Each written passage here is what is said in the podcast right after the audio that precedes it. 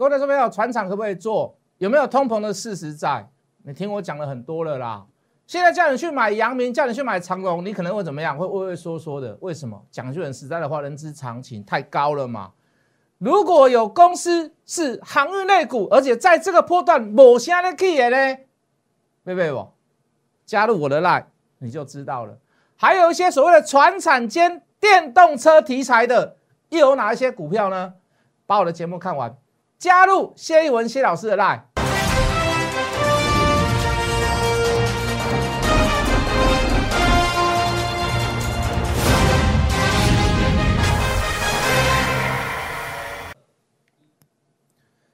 全国的观众，全国的投资朋友们，大家好，欢迎准时收看《决战筹码》。你好，我是谢一文。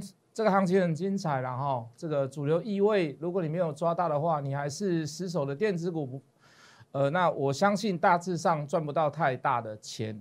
好，就短线上来看，最热最旺的在于哪里？好，就是在船产嘛，对不对？好，看起来就是这个这个百花齐放，看起来就是万马奔腾的样子。好，当然很多很执着了，说我不要做船产。这就心态问题啦。你可以做短线哦，你可以看短哦，你可以看长，你可以做短。那把你的原则，把你的理论基础抓住。那我我相信很多股票都可以做好。那我们在前几天的节目当中，我们也提出了很多所谓的钢铁股啦、航运股啦、造纸股啦、塑化类股，他们不是没有本质。那这一波它最有本事的地方在于哪里？就在于通膨嘛。哦，通膨这个故事要讲很长啊，我们就外在因素来讲啊，比如说全世界各国都在印钞票，好，那以美国为首，无限 QE 那是最大的，那钱变得不值钱，你势必要去找保值的东西嘛，会不会通膨？还是会通膨嘛？全世界各国都在印钞票，不是说只有美国在印嘛？是不是？那你要找保值的东西，你就需要找所谓的原物料股嘛？所以我们又引申到出来说，有经历过民国七十九年到八十一年那一波的这个。比较老一辈的这个投资人，我说你这一波一定能够赚大钱，对不对？好，那那呃，这是外在因素嘛？那就比较内在因素来讲，好，我们这样讲好了啦。航运类股在涨，航运的价格在涨，航运的价格为什么在涨？哦，因为空运没有办法运，航空货运没有办法运，好，为什么有疫情的关系嘛？好，那海海上可以待比较久哦，所以说大家都要靠所谓的这个这个海运。那所以水涨船高，所以你要抢，所以你要定，那我价格就要拉高一点哦，甚至于来到一个所谓的价高者得，对不对？好，那东西也在涨，好，你所有的理论基础，连货运、油的部分、原物料的部分都在涨，那就是万物齐涨了嘛？万物齐涨会不会通膨？家家景点都会通膨啦。那大家都会觉得很奇怪，说老师啊，如果石油涨，如果货运涨，天上飞的。海里面游的，路上在走的那些基本的基础设施、基础的我们所需要用到的花费都在涨。老师，那应该要怎么办？那会不会电子股会跌？会不会其他的传统产呃其他的其他的这个产行业别就会跌？不会跌啦。为什么不会跌？我不怕你涨，因为你涨我也会跟着涨。懂我的意思吗？这才叫通膨嘛，叫全面性的通膨嘛，适度的通膨。好事还坏事？这绝对是一件好事嘛，对不对？如果明天的冰棒卖十块钱，今天是怎么样？今天卖八块，我今天会不会买？我今天当然要买啊，因为我明天还想要吃冰棒啊。可是明天要变十块啊，今天只有八块而已啊，所以我今天要去买。我在适度的刺激消费，好，当然那个通膨的比例没有这么大了。好，如果到了明天、后天会到十二块。冰棒又要涨价到十二块，我是不是明天我还是要买十块的冰棒？为什么我还是想要吃冰棒嘛？是不是？你懂我的意思吗？所以适度的通膨好不好？好啊，因为在刺激现在的消费嘛。所以各位大家不要去抗拒什么航运啦、造纸啦、钢铁啦、塑化类股啦、橡胶类股啦，甚至于今天连食品类股都涨，你不要去抗拒这样的事情。你该做什么你就做什么。来，各位进字卡。分析可以由长至短，操作可以由短至长。你可以看长做短嘛，对不对？操作怎么样？可以由短至长。分析可以大胆主观，可是所有的动作都要依据，都要策略，否则所有的买卖动作都是自己一厢情愿的看法。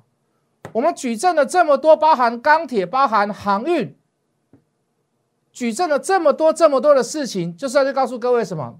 基本上长线还没有看到反转的现象，还没有看到，还没有看到，还没有看到。但是有部分东西已经看到了嘛？我说你去吃下看路边的小吃，去单点一下刷刷锅，你去单点一下啊，这个这个这个这个臭臭锅，哦，你去你去你去你去你在路边买一下什么阳春面，哎，开始都要蠢蠢欲动了。好，现在新闻开始慢慢就看到了。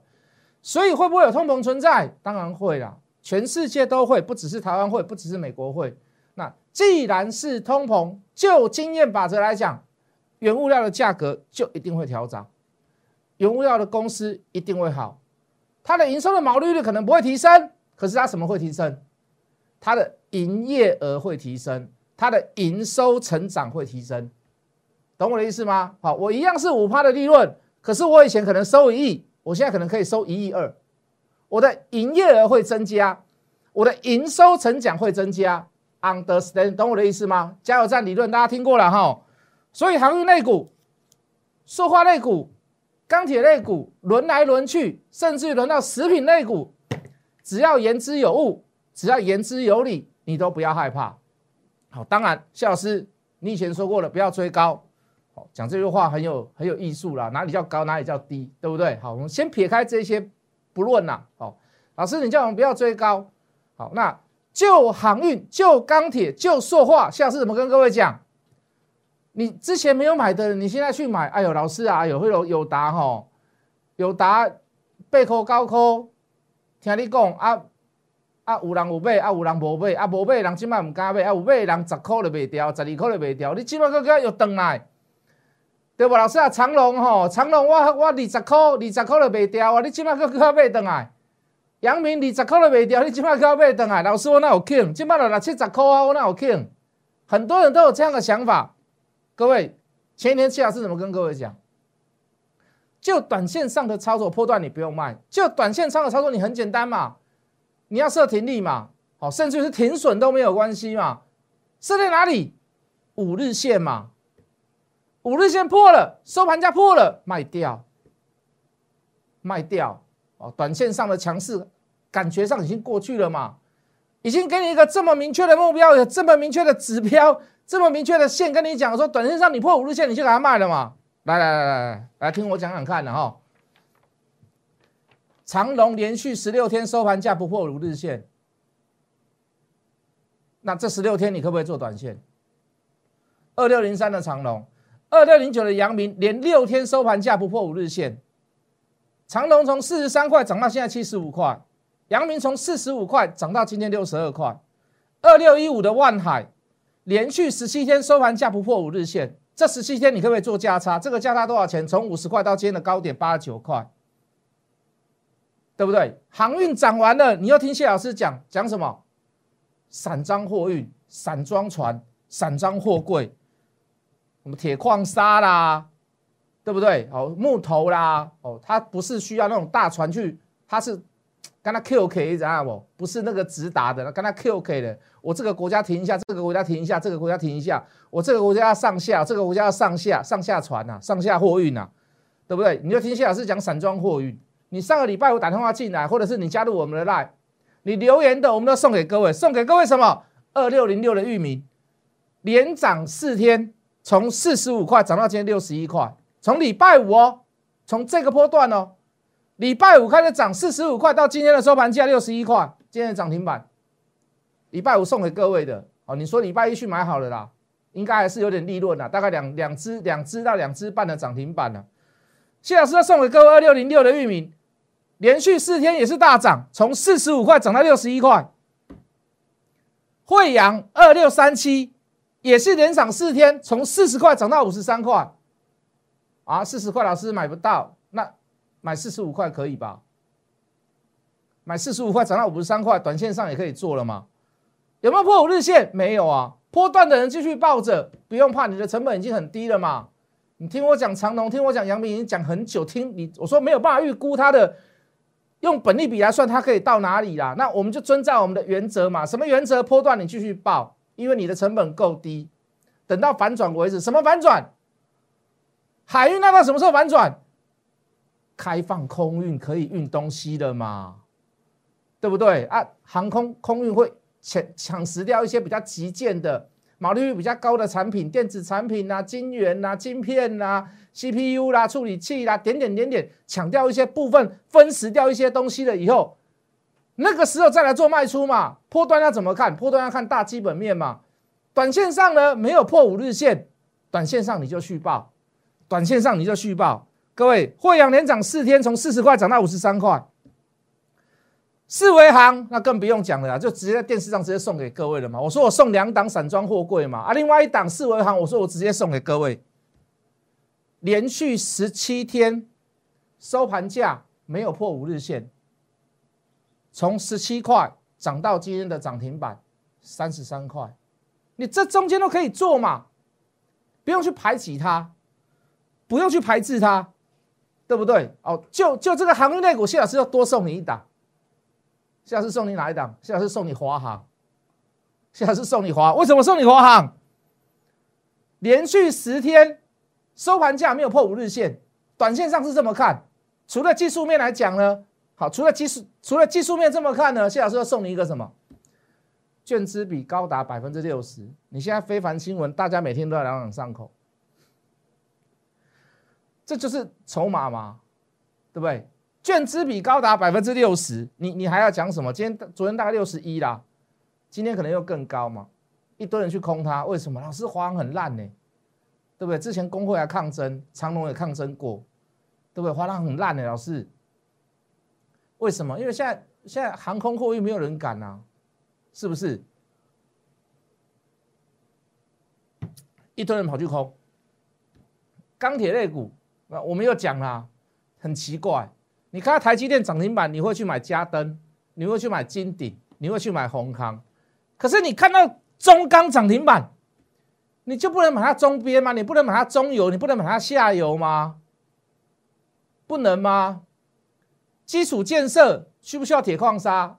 需求多了，航运货运也在涨。需求多了，因为你要运嘛。需求多了，铁矿砂也会上涨。需求多了，加油站理论，中钢进了这么多铁矿砂。它会不会调涨钢价？为什么会需求多？因为拜登说要基础建设多嘛，中国大陆现在也在跟他拼嘛，印度也在跟他拼嘛，啊，是不是要大家大家要抢，大家要抢就要怎么样？就是要拿高价嘛。那如果你高价所得，我毛利率不变之下，我是不是营业额变高？我是不是营业成长、营收成长变高？中钢除了涨停板以外，连续十一天收盘价没有破五日线。短线上的是不是可以做？我看长我可以做短啊，从二十六块崩，三十七块、三十八块、三十九块，是不是很好做？不要去抗拒，不要去抗拒传产。新光钢，我认为今年钢铁之王啦，哦，这个我认为就新光钢，我认为它今年大概可以赚六块。我三十九块的时候提出来，连续十八天收盘价不破五日线。从三十九块到现在六十块，二零三八的海光也是一样，连续十八天收盘价不破五日线，从十八块到三十四块。关田钢十三天收盘价不破五日线，从十二块变二十五块。二零零七的叶星十四天收盘价不破五日线，从九块变十六块。叶辉十四天收盘价不破五日线，从十四块变二十块。哪一档不能买？哪一档不能买？子类股、华子、正隆、永丰余都把你选出来了。其他的那个阿里亚达的，你要买你去买啦，那个就太太太微不足道的公司，成交量也不够大的啊，或者是说它的营收不是那么的亮丽，那你可以就技术面去做，那我就不介绍了。永丰、正隆，哦，永丰余啦，应该怎么讲？永丰大凡大家跑去买永丰银行。永丰与正隆、华子、橡胶类股、华丰、台象、振兴，我们买我们做华丰啦。航海王已经不是航海王了，也不是海贼王了，已经变成什么？已经变成海龙王了，已变市场上的主流了啊！已经变市场上的主流啊！电子股在休息嘛，成交量一直没有办法恢复嘛。你政治你你电子股你要开始恢复的时候，你至少要恢复到成交量到六成五到七成。那你现在电子股你只能做什么？找好的题材布局嘛，找好的公司布局嘛，啊，慢慢买，那个反而急不得，慢慢买你可以买很多次，你可以有很多机会买，你等到正式做突破的时候，你再大力加码下去嘛，啊，电子股你的你可以你要你你资金够的话，你就双头布局，跟我们一样嘛，我们就双头布局嘛，对不对？你说你说半导体，你说半导体随时都可以布局，我们昨天还在讲啊，半导体你随时都可以布局嘛。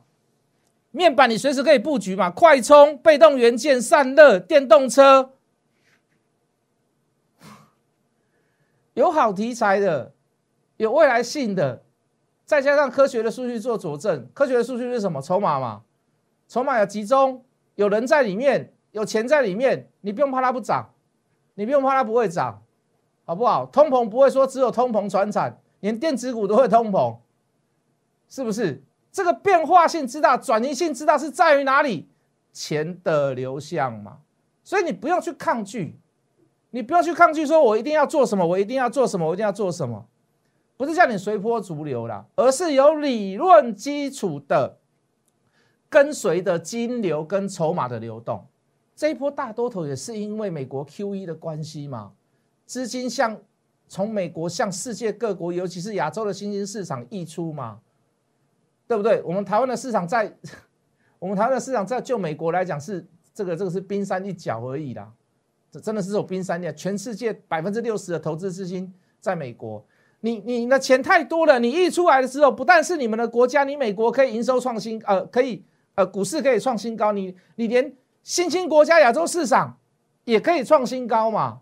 那也是因为跟着钱在做流动嘛。也是跟着钱在做分析嘛，也是跟着科学数据、筹码在做分析嘛。如果你的理论基础你都没有，那你当然会抗拒钱啊，那你当然会抗拒金流啊，那你当然会抗拒筹码嘛。那明明就是电子股开始示弱了，因为四星的开，因为四星这张股票对不对？哦，被这个飞腾被美国商务部禁止，哦，跟这个飞腾，哦，这个禁止再出货给他。会造成的一些连理，会造成一些连锁效应，所以其他的电子股会有点寒蝉效应嘛？尤其是 IC 设计的股票，尤其是高价股、高位接的，我们都解释过嘛。那既然都知道，那你选择的股票就不要去选择那些股票嘛。人家也聪明啊，钱会往最有利的地方去跑嘛，人会往高处爬嘛，水会往低处流嘛。那钱呢？钱就是往最有利的地方去跑嘛。有最有利的地方去游嘛，有最有利的地方去走嘛，是不是？那既然钱来到船厂了，那你说你不做船厂也可以的，你也可以，你也可以，你也可以就布局电子啊，但是你要布局对嘛？我们有没有布局电子？我们也有布局电子啊，我们也有布局半导体股票啊，中低价位，我们不要去买那个高高档的啦，我们不要去买那个高位接的啦。啊，你再高档一点，你说电上来了哦，你最好是大家回的时候去买，或者是横向整理那个时间很久，我们再来买嘛，是不是？我们有没有去布局八寸、十二寸的？有啊，怎么会没有？我们甚至还去布局所谓的第三代半导体嘞，是不是？加金、合金，呃，这个汉磊、威刚，最近啊，威刚比较没有，最近在涨什么？哦，讲说第三代半导体啦，对不对？中美金也是。我跟你讲，第三代半导体，我认为我布局的这家公司将会最先成功。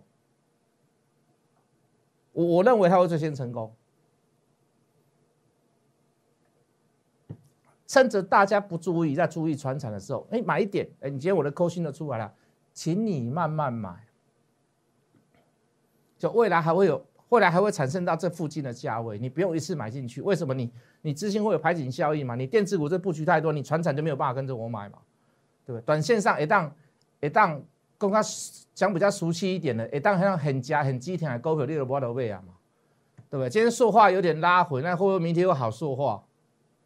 说不定啊哈。华丰也强了三天了嘛，二零零九的华丰也强了三天了嘛。哦，那长农行啦，什么亿航、台航、亚航，那个那个连。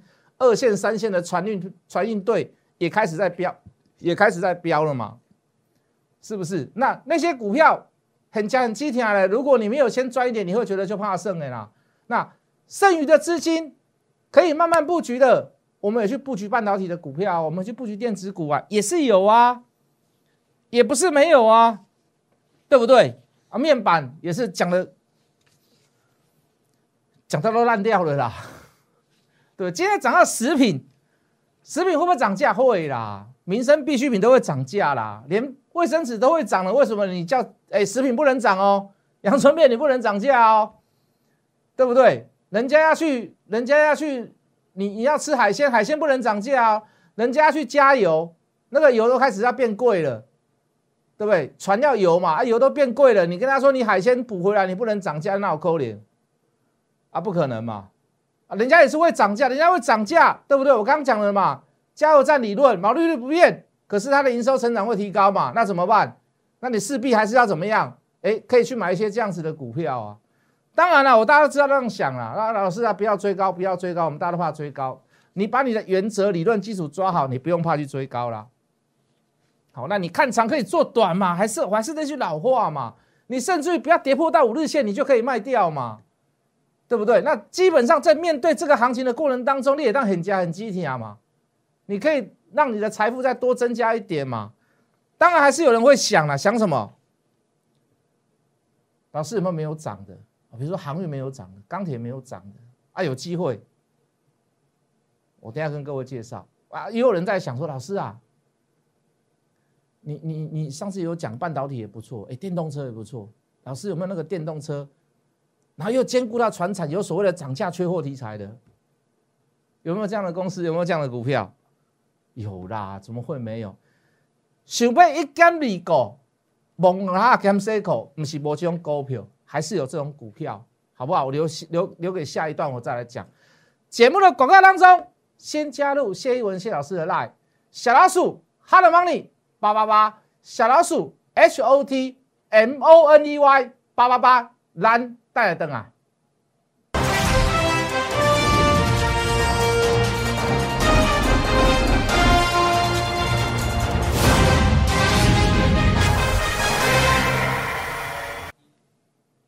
就未接来看啊，船产也好啦，哦，那那个什么钢铁啦，什么货运啦，什么航运啦，海运啦，老师好多股票都飙得好高了，好，人性就是如此啦，很正常，我也是这么看的，我也是这么想的。那有没有那个在低档，或者是有老师有没有那个已经横向整理很久很久没有涨的？老师一种股票都加呗。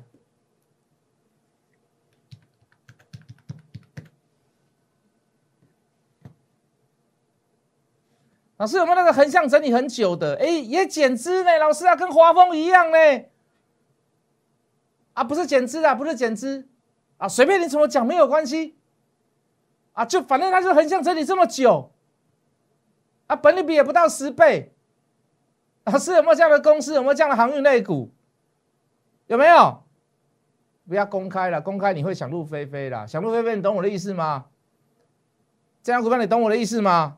哎，开始带量要走第二波的感觉哦，技术面筹码都还不错哦，外资开始也来捧场了，法人也开始来捧场了，投信开始也来捧场了哦，航运类股哦，大家拢起个变变，可啊，这拢无啥的起哦，是不是？域名可以不用买的啦，叫你现在去买，你也不敢买了。惠阳可以不用买，四维行可以不用买了，叫你现在去买，你也不敢买了。哎，会不会轮到这张股票？会不会？哎，我认为会呢。对不对？航运类股没有涨的，啊，老师有没有那个船产兼电子的？哎，这嘛是都起年呢，起起落落，起起落落呢，无话这呢，稍微高价了一点啦。但是有关系吗？好像没有太大关系啦。我认为它还会过高啦。我认为它会过高啦。油价大涨，什么杂分油啦，什么沥青啦，什么青煤油啦。什么轻油啦，什么碳产品啦，石墨啦，为什么要去讲这个？跟电子产品有关系嘛？跟什么电子产品有关系？跟电池，这个电池跟谁做连接？叫做 electric car，叫做电子车，叫做电动车。啊，是不是就 combo 了？又有船产的题材，又有电动车的题材。如果你觉得它高价，哎，这起码没卖嘛？有没有买点出现？有没有带量？有没有过高？是不是都是很好的标的？你也可以别选择不用追高。只要加入谢一文谢老师的 line，我就把这份报告提出给各位。小老鼠 Hello Money 八八八，小老鼠 H O T M O N E Y 八八八，明天见。立即拨打我们的专线零八零零六六八零八五零八零零六六八零八五摩尔证券投顾谢义文分析师。本公司经主管机关核准之营业执照字号一零九经管投顾新字第零三零号。新贵股票登录条件较上市贵股票宽松，且无每日涨跌幅限制。投资人应审慎评估是否适合投资。本公司与所推介分析之个别有价证券无不当之财务利益关系。本节目资料仅供参考，投资人应独立判断、审慎评估并自负投资风险。